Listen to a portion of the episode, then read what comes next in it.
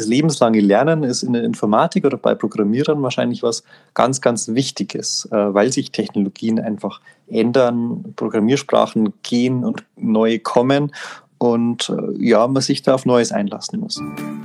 Das digitale Duett, der Podcast rund um digitale Bildung in Förderschule und Inklusion. Präsentiert von Lernsachen Blog.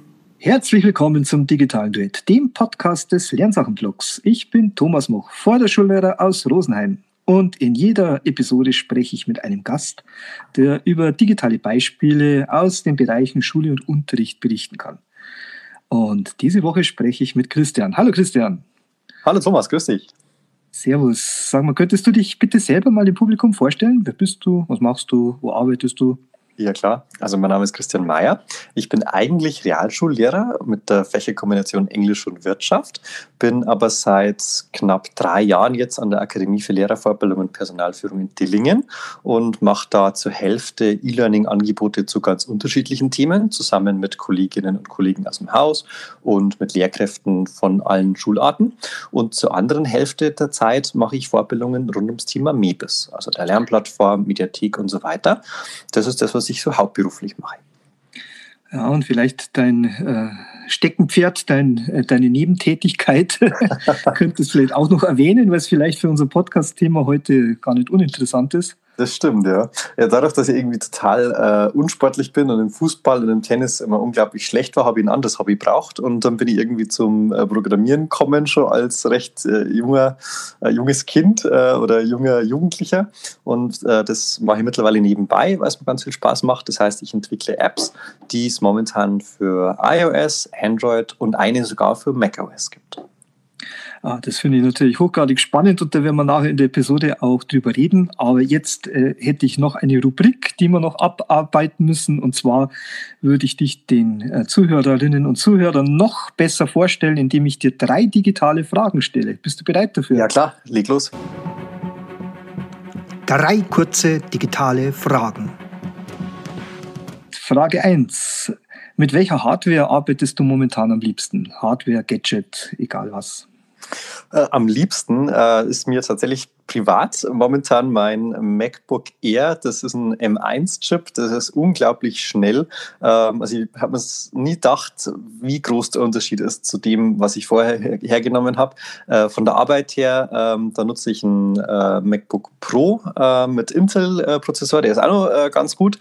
Aber als ich mir dann fürs Entwickeln eben abgegradet habe auf mein M1, das war echt so, so eine neue Welt mit unendlich Akku und äh, unendlich schnell. Also da bin ich so ein Fan. Äh, da können wir jetzt eine Stunde schwärmen über das Ding, aber ich glaube, das haben wir am Thema vorbei. Ja, also so ich würde gleich mitmachen und schwärmen, weil ich habe das Teil hier auch auf dem Schreibtisch stehen. Also das, das wäre auch meine Antwort gewesen. ja gut, dann kommen wir zur Frage 2. Mit welcher Software oder mit welcher App arbeitest du momentan am liebsten? Ähm, am liebsten tatsächlich in allen Bereichen ist äh, VS Code, also Visual Studio Code. Das ist äh, tatsächlich von Microsoft, läuft aber auf dem Mac äh, ganz wunderbar. Und das ist meine Entwicklungsumgebung. Und die nutze ich sowohl hauptberuflich als auch nebenberuflich äh, zum App entwickeln, weil das damit wunderbar funktioniert. Aber wenn ich dann in meiner Haupttätigkeit äh, Online-Kurse gestalte, da bin ich auch ganz, ganz vielen HTML unterwegs, äh, weil das in Moodle auch super geht. Und das macht das äh, Erstellen von HTML-Codes wahnsinnig einfach, weil es da viele so kleine Tools gibt, die dann Code-Vervollständigung machen und so. Und ähm, de dementsprechend geht manches schneller, wenn ich das in VS Code äh, tippe und dann einfach in Moodle reinkopiere, weil das äh, ja unglaublich äh, große Arbeitserleichterung darstellt. Von daher rundum für mich so das beste Tool für ganz, ganz viele Arbeitsbereiche. Mhm, sehr gut. Und Frage drei wäre jetzt der Blick in die Glaskugel in die Zukunft. Wenn du dir so Technik und digitale Entwicklungen anschaust, welcher Entwicklungsschritt müsste denn jetzt vollzogen werden, damit sich für die Zukunft noch was Entscheidendes verbessert? Wie müsste die Zukunft digital aussehen? Das war eine ganz schwierige Frage. Ähm ein großes Thema ist ja immer irgendwie, was ist datenschutzkonform, was kann man nehmen, was darf man nehmen. Und da, glaube ich, äh, ist noch viel Potenzial da, dass sich da Dinge einfacher gestalten lassen und die gleichzeitig aber datenschutzkonform sind, wo die User Experience einfacher ist. Ähm, da hat auch zum Beispiel Moodle nur einen Weg vor sich, finde ich, dass vieles noch, noch einfacher werden kann, vor allem für Einsteiger. Und da müssen wir, glaube ich, noch mehr hinkommen. Also Tools, bei denen nicht technikaffine Leute sich wirklich voll auf den Content konzentrieren können und hier keine Technikexperten sein müssen. Also viel, mhm. viel mehr Creator-Tools noch sozusagen, die äh, die Leute kreativ sein lassen. Ja. Ich denke, das ist eigentlich nicht nur ein technisches Thema, sondern ja auch eine politische Forderung, dass das mhm. so in Anweisungen gegossen wird, dass eben die Tools auch rechtssicher benutzt werden können, ohne dass sich der einzelne Anwender jedes Mal wieder Gedanken machen muss, ob das jetzt passt oder nicht passt. Auf jeden Fall, ja. Also das, das ist ganz schwierig. schwer abzuschätzen ist, ja. Ja, was er der Einzelne gar nicht leisten kann oft. Also das ähm, mit HiFi, das ist äh, die App, die ich entwickle, wo man ähm, als Lehrkraft ganz einfach Feedback geben kann. Und da gibt es zwei Varianten, die, die mit Nextcloud funktioniert und die mit Google Drive und dann demnächst auch mit Dropbox funktioniert. Und da kommen ganz oft die Fragen von Lehrkräften, die verunsichert sind, ob sie denn eigentlich ähm, Drive oder Dropbox im Unterricht hernehmen dürfen, unter welchen Voraussetzungen. Und ähm, die Schule hat aber dann oft keine Nextcloud oder stellt nichts Vergleichbares bereit, ähm, sodass die im Endeffekt oft gar nicht die Wahl haben zwischen ähm, ja, datenschutzkonform und nicht datenschutzkonform, sondern zwischen nicht datenschutzkonform oder ich lasse es bleiben. Und das finde ich eine mhm. ganz schlechte Wahl. Und da finde ich, muss nur ganz viel passieren, dass die Lehrkräfte auch guten Gewissens immer rechtssicher arbeiten können und trotzdem einfache Werkzeuge bedienen. Das ist ganz, ganz wichtig, dass der, der Arbeitgeber oder der Dienstherr oder je nachdem, wer da verantwortlich ist, ähm, sich um so eine Infrastruktur kümmert. Genau. Jetzt hast du gleich eins deiner neuen Steckenpferde, deiner, deiner Apps erwähnt, die du da in letzter Zeit entwickelt hast. Dieses HiFi habe ich genau. natürlich auch äh, bereits runtergeladen und ausprobiert und funktioniert natürlich hervorragend. Super. Ähm, also ich verwende es auch mit einer Nextcloud, also mhm. kleine Randnotiz. Ich habe mir so eine Nextcloud auf einen Raspberry Pi drauf installiert. Mhm, mhm. ja, also wenn man sich ein bisschen äh, in die so, äh, Thematik reintüfteln will, so ein Raspberry Pi gibt es ab 35 Euro, mit ein bisschen Zubehör vielleicht 40, 50 Euro. Mhm. Und dann kann man sich so einen datenschutzkonformen Nextcloud-Server auch selber betreiben, wenn man möchte. Und mit deiner App ist es dann eben möglich, dass man da mit zwei Knopfdrücken quasi Sprachaufnahmen eben datenschutzkonform ablegt und mit einem Teilen-Link quasi weitergeben kann. Ne? Also damit man da Sprachfeedback schnell verteilen kann.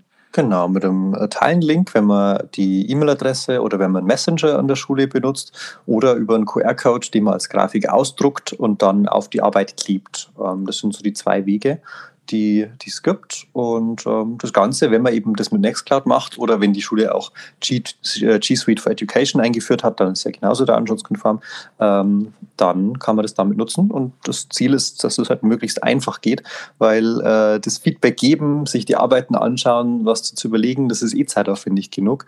Und so wichtig Feedback geben ist, ist es halt wahnsinnig zeitaufwendig. Und da darf die Technik nicht auch nur im Weg stehen. Und das war mein Anliegen, dass das halt möglichst schnell und und einfach geht, äh, da zu arbeiten. Und äh, ja, ich hoffe mal, das ist äh, einigermaßen gelungen. Genau, das gefällt mir irgendwie an deinen Arbeiten da auch so gut eben. Also das sind ja la lauter Sachen, die man ja auch mit anderen Mitteln quasi selber machen könnte. Mhm. Aber das sind halt dann ganz, ganz viele Arbeitsschritte und bei dir sind das halt dann zwei Knopfdrücke und man kann es dann wirklich gut in den Workflow, in den Arbeitsalltag integrieren und kommt einfach schnell und unkompliziert zu so einem Ergebnis. Und das genau. ist sehr zu bevorzugen. Da profitiere ich natürlich davon, dass ich nicht nur Entwickler bin, sondern Lehrer und dass ich halt ganz, ganz viele Leute habe, mit denen ich über, über das Twitter-Lehrerzimmer oder über andere äh, soziale Netzwerke oder einfach wirklich über Nachrichten, weil es äh, Bekannte sind oder Freunde sind, kommuniziere, die auch Lehrer sind, die man dann auch die Ideen dafür geben. Also bei, bei HiFi gibt es ja eine Möglichkeit, dass man die QR-Codes vorher macht, so quasi auf Halde und dann einen Stapel QR-Codes neben sich hat beim Korrigieren und einfach, wenn man einen braucht, dann nimmt man sich einen, den man schon vorher ausgeschnitten hat, klebt es auf die Arbeit und bespricht den dann mit dem Feedback. Geht natürlich super schnell, weil man nur einmal die Arbeit hat mit Ausdrucken und Hinlegen und so. Und dann geht es zack, zack. Und auf die Idee selber wäre gar nicht kommen. Also die hat, äh, das war ein Kölbel gehabt, das ist eine, ist eine Lehrkraft, ein Lehrer aus der Nähe von Straubing wohnt glaube ich. Ähm, und die Idee fand ich so spannend, dass ich die aufgegriffen habe. Aber da wäre er nicht drauf gekommen. Und ähm, dieses Miteinander ähm, sich überlegen, wie könnte dann der Alltag leichter werden, ähm, ist, ist was total Spannendes. Und ähm, da habe ich natürlich nicht widerstehen können, das, das gleich umzusetzen. Und äh, ja, kommt, kommt scheinbar ganz gut an. Ja, also das ist ja wirklich ganz toll, eben, dass du eben so nah an dem Schulbereich bist und dass man mit dir auch so leicht Kontakt aufnehmen kann. Also in fachlicher Sicht. Mhm. Wir haben ja da auch über deine andere App mal mit Porter LMS haben wir uns da mal ausgetauscht mhm. und da gehst du quasi auch jetzt im Bereich Förderschule auf alle Anregungen und Wünsche ein und, und man kann sich da richtig in den Entwicklungsprozess damit eingliedern, was ja sonst eigentlich nie möglich ist, wenn da irgendwie eine Software in Entwicklung ist. Das stimmt, ja. Oft sind es halt irgendwelche anonymen Konzerne und ich bin halt so nebenbei ich und äh, greife da die, die Ideen total gerne auf. War mit Porter so, da hat mir der Bezug tatsächlich gefehlt. Ähm, ich bekomme es immer nur in Lehrgängen mit, wenn die sehr grundschullastig sind oder wenn ich den Lehrgang speziell für Grundschullehrkräfte oder auch für Förderschullehrkräfte ausschreibe. Ähm, dann ist eine Hürde, an die äh, ich als, als Realschullehrkraft ähm, nie gedacht hätte am Anfang, weil das einfach nicht meine, äh, meine Alltagserfahrung ist, dass das Einloggen so ein großes Problem ist, weil natürlich ich mit der, mit der Realschule, meine Schülerinnen und Schüler können mehr oder weniger gut äh, an manchen Tagen ähm, tippen und das funktioniert wunderbar. Da ist der Login natürlich kein Thema.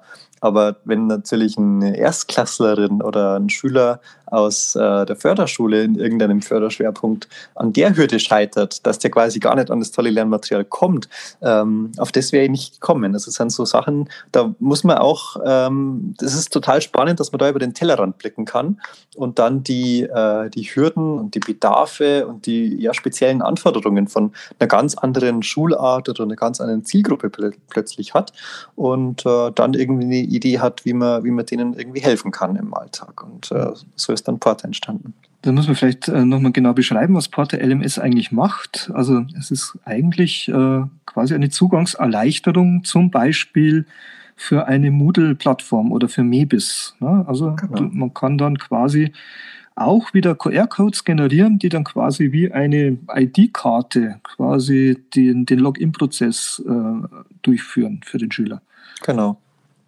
Ich habe es mir so äh, erklären lassen, dass viele Lehrkräfte in dem Bereich äh, die Zugangsdaten ihrer Schülerinnen und Schüler wissen oder auf einer Liste dabei haben und dann in den Situationen in der Schule ähm, von Tablet zu Tablet gehen und die Schüler einloggen. Und das kostet natürlich wahnsinnig viel Zeit. Das geht entweder nur in sehr, sehr kleinen Lerngruppen oder nur zu sehr begrenzten Anlässen, wenn man sich wirklich die Zeit nehmen kann, weil äh, das methodisch und didaktisch soweit alles eingeht geplant ist, dass das auch geht. Und ähm, das ist natürlich schade, wenn man nur aufgrund von so einer organisatorischen Hürde dieses Lernmaterial nicht nutzen kann und damit auch nicht die Möglichkeiten hat, die äh, digitale Lernmaterialien mit sich bringen, was Differenzierung angeht, was individuelle Förderung angeht, ähm, was Lernstandserhebungen, was Diagnose angeht. Da gibt es ja so viele Möglichkeiten, die Moodle oder andere LMS mit sich bringen und die bleiben einen verwehrt, nur weil sich ähm, Schülerinnen und Schüler nicht einloggen können. Das ist ja so schade für beide Seiten, die da beteiligt sind, sowohl für die Lernenden als auch für die Lehrkräfte. Und ähm, genau, wie du gesagt hast, damit erzeugt eine Lehrkraft oder auch ein Elternteil so eine kleine Anmeldekarte. Da ist der ähm, Benutzername und das Passwort verschlüsselt drauf. Also da kann keiner irgendwie hergehen und den QR-Code scannen und dann das in echt auslesen. Das ist alles dann äh, in der App verschlüsselt.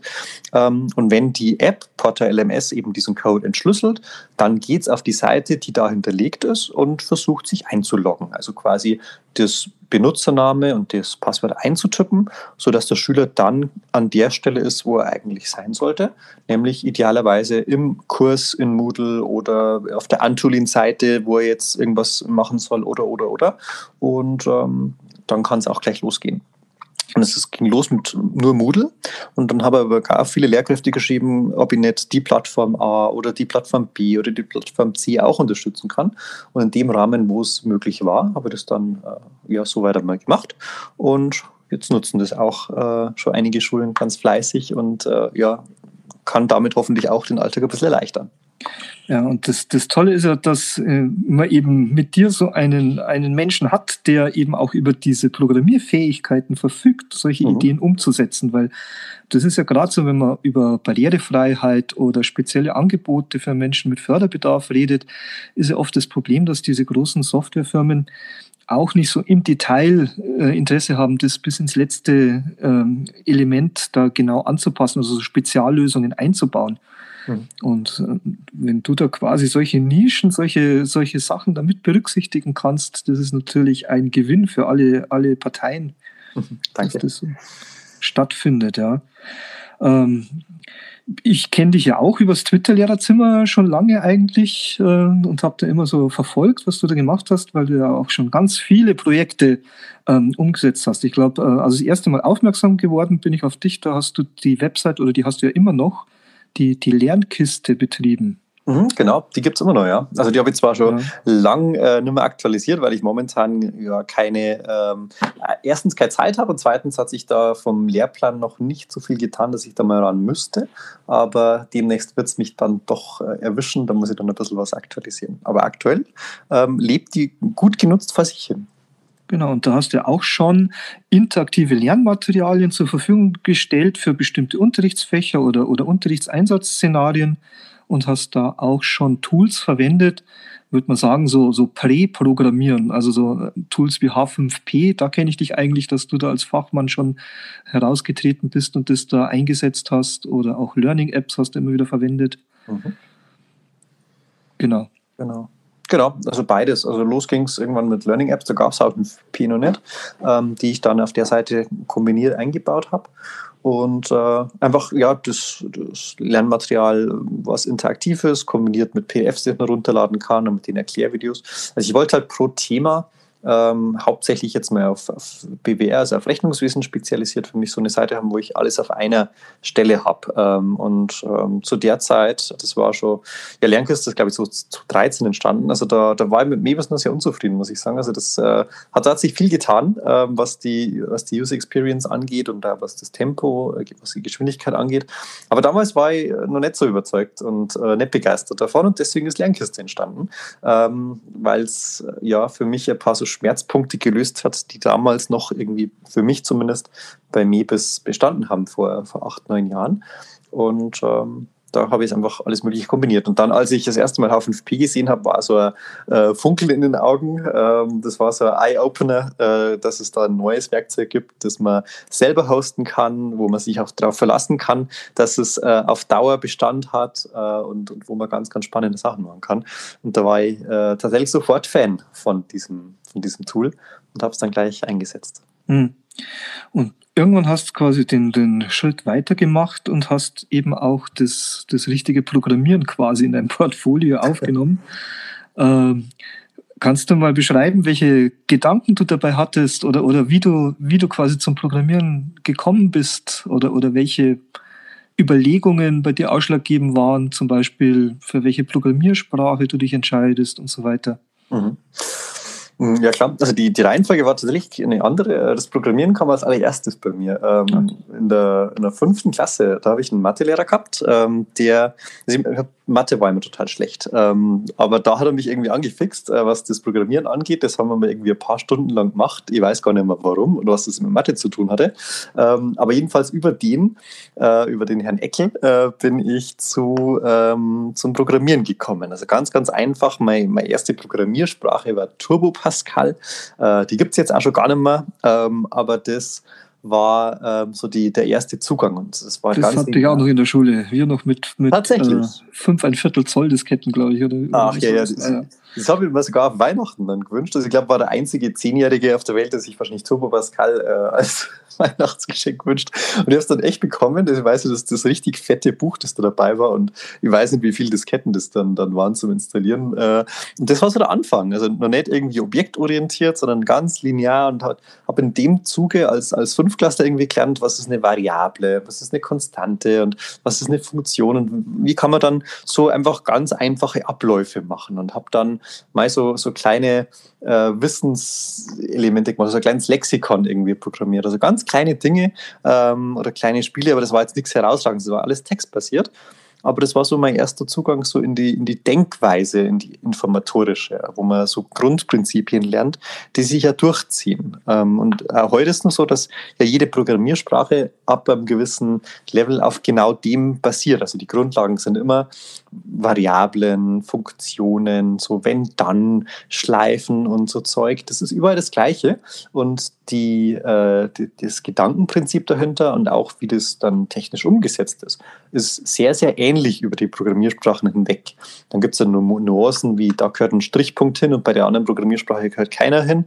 Aber im Prinzip geben sie dir in der Hinsicht alle nichts.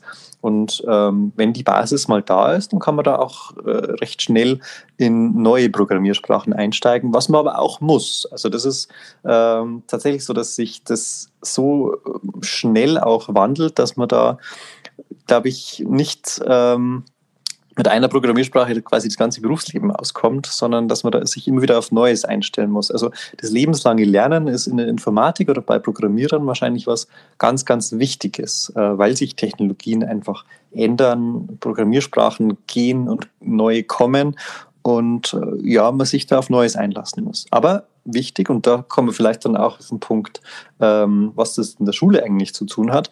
Die Grundprinzipien dahinter sind immer die gleichen. Also egal, ob ich jetzt eine Website programmiere und da ein bisschen JavaScript einbaue, ähm, dass sich irgendwie äh, ein Fenster öffnet oder dass irgendwie was passiert, wenn ich mit der Maus irgendwo hinfahre.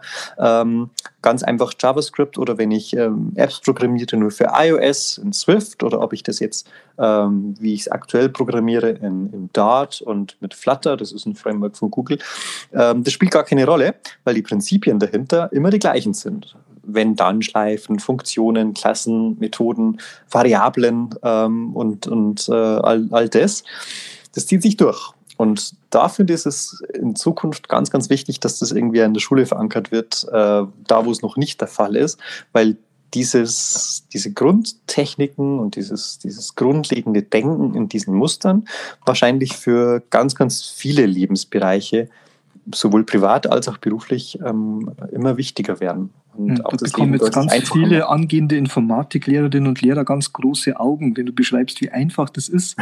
also vielleicht zum Hintergrund in der äh, Förderschule in Bayern es ist jetzt auch das Informatik als Pflichtfach eingeführt worden im letzten ja. Jahr. Und ganz, ganz viele Lehrkräfte stehen jetzt vor der Herausforderung, diese, diese Lernbereiche unterrichten zu müssen und da auch selber erst einmal Erfahrungen zu sammeln und sich da ein bisschen zu orientieren, mhm. ähm, was da auch lebensrelevant und wichtig ist und wie man da entsprechende Kompetenzen auch bei Schüler, Schülerinnen und Schülern mit Förderbedarf ähm, anbahnen kann. Mhm. Mhm. Es ist ja auch Informatik. Früher hieß es ja EDV, elektronische Datenverarbeitung. Fand ich mhm. eigentlich ganz nett als Gedanke. Also es war, ist für mich eigentlich der greifbare Begriff der, der ganzen Thematik, dass es da eigentlich um elektronische Datenverarbeitung geht. Mhm. Manchmal finde ich, ist der Fokus zu sehr auf dem Programmieren, weil es sind ja noch viele andere Bereiche, die äh, in diesem Themengebiet umfasst werden. Was denn zum Beispiel?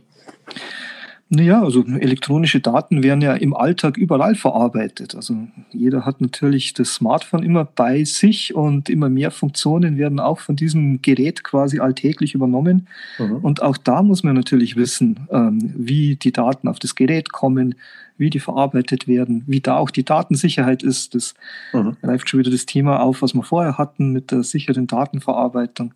Mhm. Also das begegnet uns im, im Alltag ja häufig und immer öfter und das da stimmt, muss man ja. natürlich äh, auch gut ein bisschen ein Gespür dafür haben, wie das Ganze funktioniert, damit ich da meinen Alltag bewältigen kann mit solchen Herausforderungen.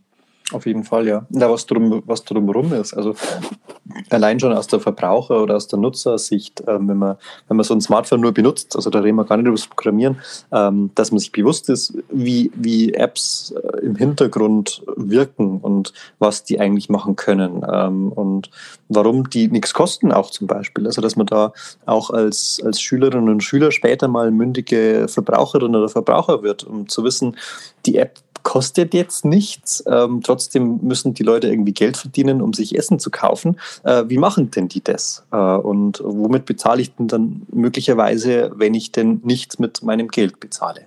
Ähm, oder was passiert dann mit den Daten, die ich da irgendwann hergebe? Das sind ganz, ganz wichtige Grundsatzfragen, wo man sich schon bewusst sein muss und wo man, wo, wo glaube ich, Schule schon wichtigen, wichtige Aufgabe hat, da ähm, Bürger mündig zu oder mhm. Schülerinnen und Schüler zu bekommen, die später souveräne Mediennutzer sind. Genau, souverän wäre mir jetzt auch eingefallen. Und also ein Beispiel wäre jetzt die Entwicklung der Corona-Warn-App, mhm. wo viele Leute immer noch äh, Skrupel haben, das zu verwenden, weil sie sagen, oh, meine Daten und so und man mhm. kann mich tracken und so, wo genau das in der Architektur ja da vermieden wurde. Und ja. das sind so Sachen, das ist einfach wichtig, sowas zu vermitteln, damit das auch verstanden wird, wo meine Daten da hinfließen oder noch weiter runtergebrochen, was passiert denn, wenn ich so einen QR-Code scanne? Was ist denn das, was da eigentlich da abläuft? Ne? Also ja. ist das dann gleich direkt verbunden mit dem Geheimdienst oder ja, wie läuft denn das Ganze? Ja, stimmt, völlig richtig. Also das, ähm, es ist halt, also so Technik ist wenn man, wenn man gar keine informatorische oder ähm, IDV-Grundbildung hat, dann ist das ja wie eine Blackbox. Ähm, das ist irgendwie so, so magisch, was das macht und man hat eigentlich gar kein Verständnis und dementsprechend hat man vielleicht auch Angst, weil man eben nicht weiß, was das ist. Und dann kommt man irgendwie zur, zur wildesten Verschwörungstheorie, weil hier irgendein Heini auf YouTube das einigermaßen plausibel erklärt, weil er einfach gut äh, schauspielern kann oder was gut darstellen kann. Aber wenn man, wenn man da Grundverständnis hat, wie sowas funktioniert, äh, bei der Corona-Warn-App, was das bedeutet, wenn das Open Source Software ist, dass da wirklich jeder reinschauen kann, dass da ähm, vertrauenswürdige Institutionen oder wer auch immer den Code überprüfen kann, um wirklich nicht vertrauen zu müssen, sondern um zu wissen, da hat jetzt ein Chaos Computer Club oder da hat jetzt eine andere Institution drüber geschaut und, und kann auch sicherstellen, dass die Software nichts anderes macht, als sie macht. Ähm, das Grundverständnis ist ganz, ganz wichtig, um, um irgendwie da auch ähm, am Diskurs teilnehmen zu können und nicht irgendwie als, ja, als, als angstvoller Bürger ja, mit so einer Blackbox arbeiten zu müssen. Wenn wir nochmal zum Programmieren gehen, so, also wenn man das jetzt in der Schule unterrichten möchte und das auch für die Schüler irgendwie spannend machen möchte, mhm. also wenn ich mich an meine Zeiten erinnere, das ist wirklich schon ewig her mit Turbocast Pascal, da haben wir so spannende Projekte in der Schule gemacht, wie den größten gemeinsamen Teiler berechnen oder so mit so einem Programm. Mhm. Das war halt nur so mäßig spannend, sage ich jetzt mal. und äh, es bietet sich ja an, das eher so projektorientiert zu machen, dass man also wirklich ein digitales Produkt, also dem Fall eine Software, eine App, die ich auch verwenden kann, irgendwie vielleicht auch mit den Schülern erstellen. Mhm. Mhm. Und das ist vielleicht noch so ein Schritt, der am Anfang vielleicht ein bisschen schwierig ist. Wie komme ich denn von so, zu, von so einer Skriptsprache oder so, wie, wie komme ich denn da eventuell zu einer App oder äh, zu irgendeinem Produkt, das ich dann auch wirklich äh, zumindest auch teilen kann oder weiterverwenden kann? Mhm. Ja, das ist immer die Frage, wo man anfängt. Das liegt vielleicht auch daran am, am Alter der Schülerinnen und Schüler oder an der, an der Schulform aufgrund von Rahmenbedingungen. Ähm, also so den, den Königsweg, den Idealen wüsste ich ehrlich gesagt auch nicht. Ähm, es ist ja ganz gängig, ähm, dass man mit einer visuellen Programmiersprache anfängt. Also Scratch ist da natürlich so das, das äh, größte Beispiel dafür, ähm, das äh, hier browserbasiert kostenlos zur Verfügung steht, äh, wo man wo man so Blöcke in eine gewisse Reihe, Reihenfolge zieht oder miteinander verknüpft und dadurch letztendlich das Programmieren lernen kann, aber dann auch echte spannende Sachen umsetzen kann. Hast du da auch schon einen Haufen gemacht ähm, in Scratch, ähm, das ich total kreativ und interessant fand. Ja, ich ähm, liebe Scratch.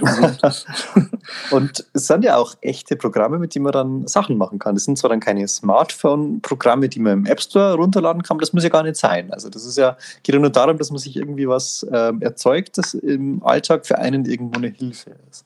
Ähm, wird auch im, im, äh, im, Gymnasium übrigens ganz neu angewendet. Also das ist nicht so, dass das eine, dass bloß weil es visuell ist, das quasi irgendwie einfacher ist und quasi die, die großen Schülerinnen und Schüler dann gleich auf den Text irgendwie äh, wechseln müssen, sondern äh, Wirtschaftsgymnasium äh, führt jetzt einen neuen Lehrplan ein zum nächsten Schuljahr, der ähm, dann Algorithmik drinnen hat, also auch Programmieren drinnen hat.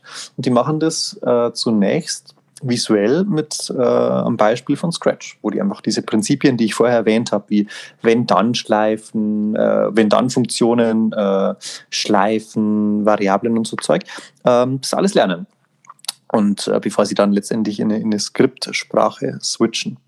Wenn äh, eine Schule eine iPad-Ausstattung äh, hat, dann gibt es ja auch Swift Playgrounds. Das ist textbasiert, aber mit so einer animierten Figur, die man dann von A nach B äh, bewegen lassen kann. Und da gibt es äh, auch ganz schöne Rätsel. Also da gibt es eine Figur, die muss sich durch so eine äh, Welt bewegen und da Hindernisse überwinden.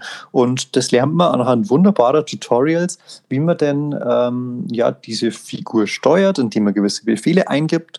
Und dann lernt man halt, dass man den Befehl fünfmal eingibt und geht halt fünfmal nach rechts. Und dann muss er halt irgendwie 20 Mal nach rechts gehen. Dann kann man 20 Mal den Befehl eingeben, aber das wird irgendwann mal langweilig. Also führt man eine Schleife ein. Und so gibt es quasi immer wieder ganz kleine Stufen, wo man merkt, Jetzt habe ich ein Problem, ich könnte es manuell so und so lösen, aber automatisiert geht es irgendwie schneller und dann führt man eben das Grundprinzip ein, wie eben zum Beispiel eine Schleife, die heißt, gehe so lange weiter, bis du an die Wand kommst. Und ähm, ja. Da bin ich sehr gespannt. Da in der neuen Beta oder in der neuen iPad OS 15 Version, die ab Herbst kommt, soll mhm. ja Swift Playgrounds quasi erweitert sein. Mhm, genau. Dass es also nicht nur so eine Spielwiese ist, sondern dass man tatsächlich dann äh, theoretisch eine App fertig programmieren kann, die man dann auch über den App Store verteilen könnte. Da bin genau. sehr gespannt. Genau, also da äh, Swift UI ist so das, äh, die neue Art, äh, Apps zu entwickeln. Also es ist deklarativ. Das bedeutet, dass man nicht mehr wie, wie früher, in Anführungszeichen, das ist ja nur ein gängiger Weg, von daher ist früher jetzt sehr, sehr relativ zu sehen.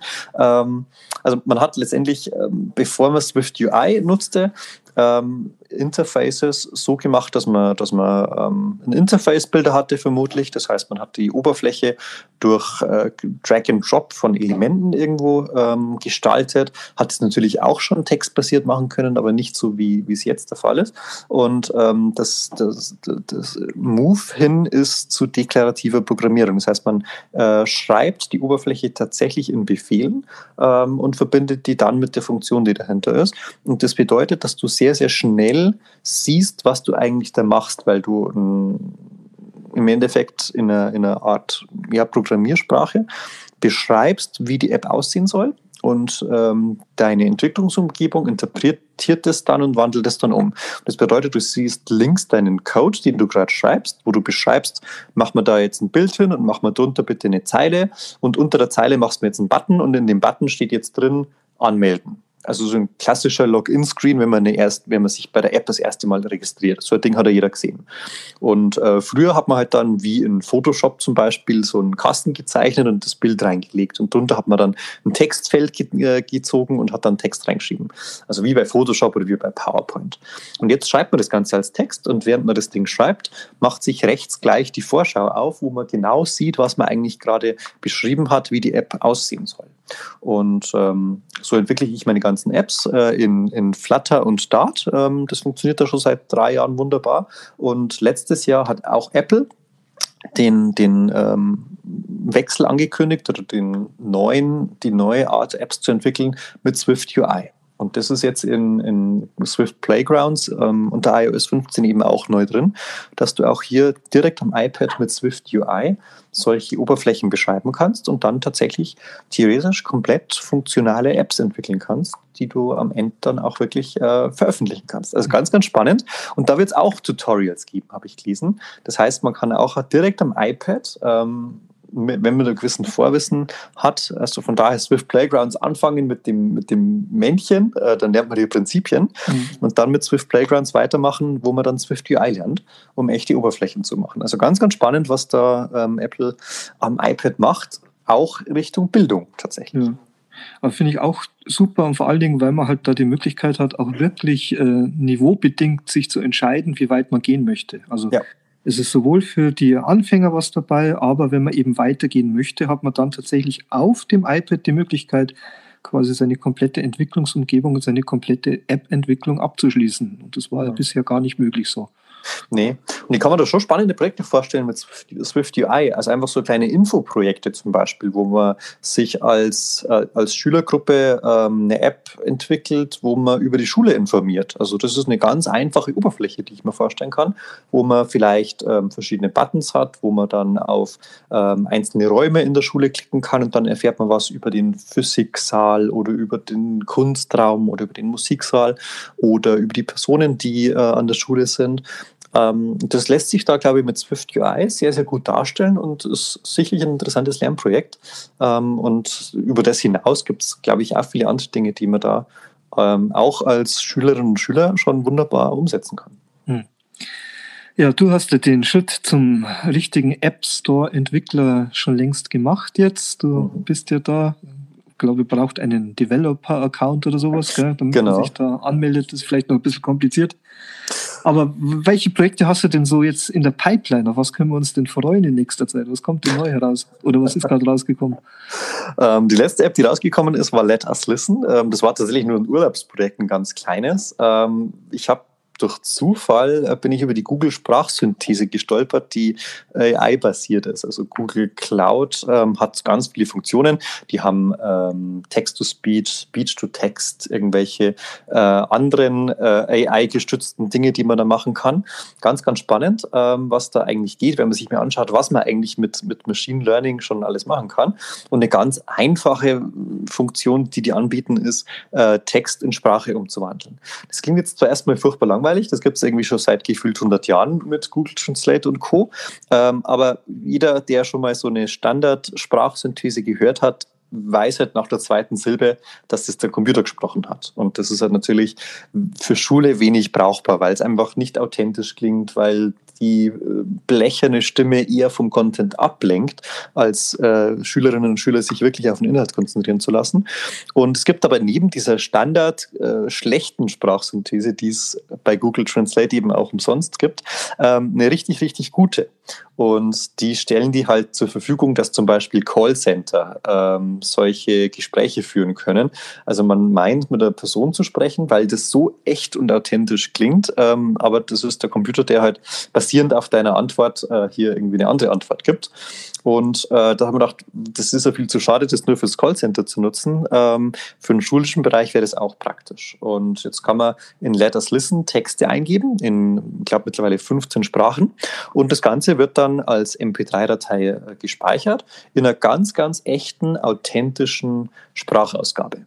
Und als Fremdsprachenlehrer war das für mich natürlich, als ich die Idee hatte, gleich irgendwie, was möchte ich selber hernehmen, weil ich unglaublich viel Zeit früher investiert habe in äh, passende Hörverstehensaufgaben finden. Das ist immer ein Riesendrama, da irgendwas zu finden, ähm, das angemessen klingt, äh, das das richtige Niveau hat und so weiter. Das war immer die Hölle. Hat immer ewig dauert, bei jeder Leistungsmessung oder auch zum Üben.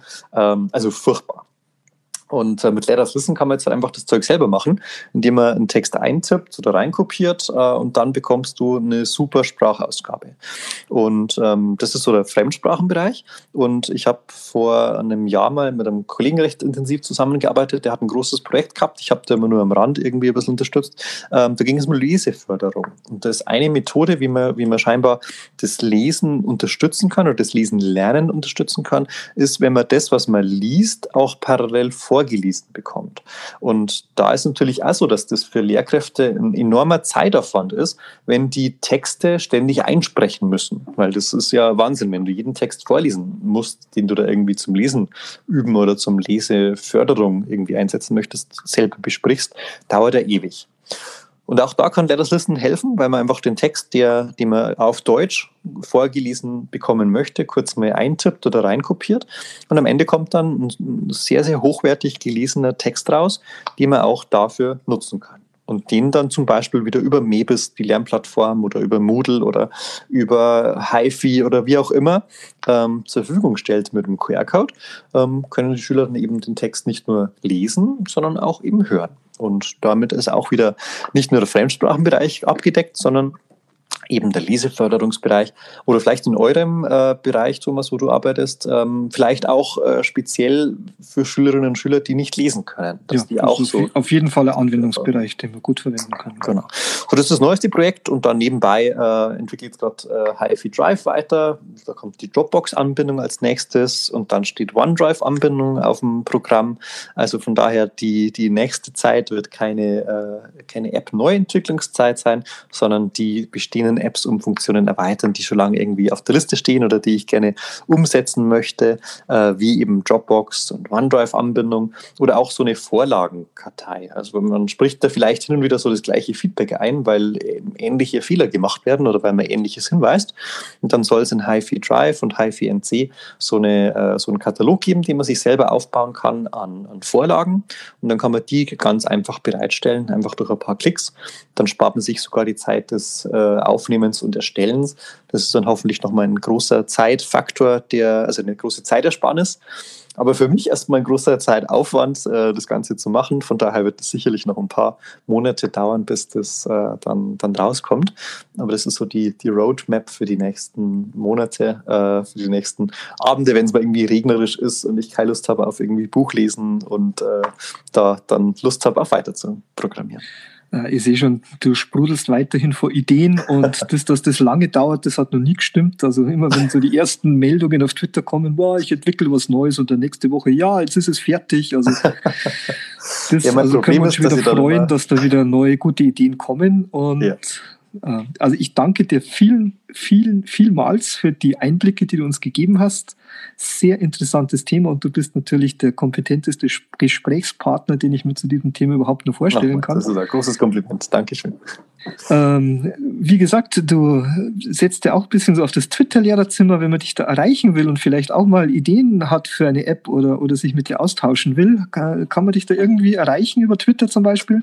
Ja, klar, das ist sogar die, die wahrscheinlich schnellste Methode. Ähm, man kann mal auch eine E-Mail schreiben, aber Twitter ist irgendwie so, das, da reagiert man am schnellsten, weil es einfach bloß ein paar Zeichen sind, die man da antworten kann. Also Ed Herr Meier ähm, ist, ist mein Twitter-Name, also M-A-Y-R ohne E. Und äh, die gleiche Adresse, also www.herrmeier.de. Da findet man dann auch alles Mögliche zu mir, also meine Projekte, ein paar Blogbeiträge über Ideen für den Unterricht und eben auch die Kontaktmöglichkeiten. Also sehr, sehr gern ähm, jederzeit Kontakt aufnehmen, nicht scheu sein mit, mit Fragen, mit Ideen, mit Anregungen. Ähm, da bin ich immer sehr neugierig und da sehr gespannt, wie äh, Lehrkräfte oder wie Kolleginnen und Kollegen die Unterlagen oder das Material auch nutzen. Von daher also immer sehr schön zu hören, wie das eingesetzt wird oder was man noch besser machen kann. Auch mhm. ja, da gibt es ja immer wieder äh, Dinge, die nicht, nicht so funktionieren, die unschön sind, wo es einfach UI-Bugs gibt, also Darstellungsfehler. Ähm, einfach her damit, bin ich sehr, sehr neugierig. Ja, ich verlinke es natürlich in der Episode, dann kann man sich da informieren, wie man dich erreichen kann. Also nochmal vielen Dank, Christian. Gerne, ich sage danke für die Einladung. Gerne. Und ich bedanke mich auch bei allen Zuhörerinnen und Zuhörern, dass ihr euch die Episode angehört habt und wünsche euch alles Gute bis zum nächsten Mal. Gesund bleiben bitte und immer daran denken, es gibt nichts Gutes, außer man tut es.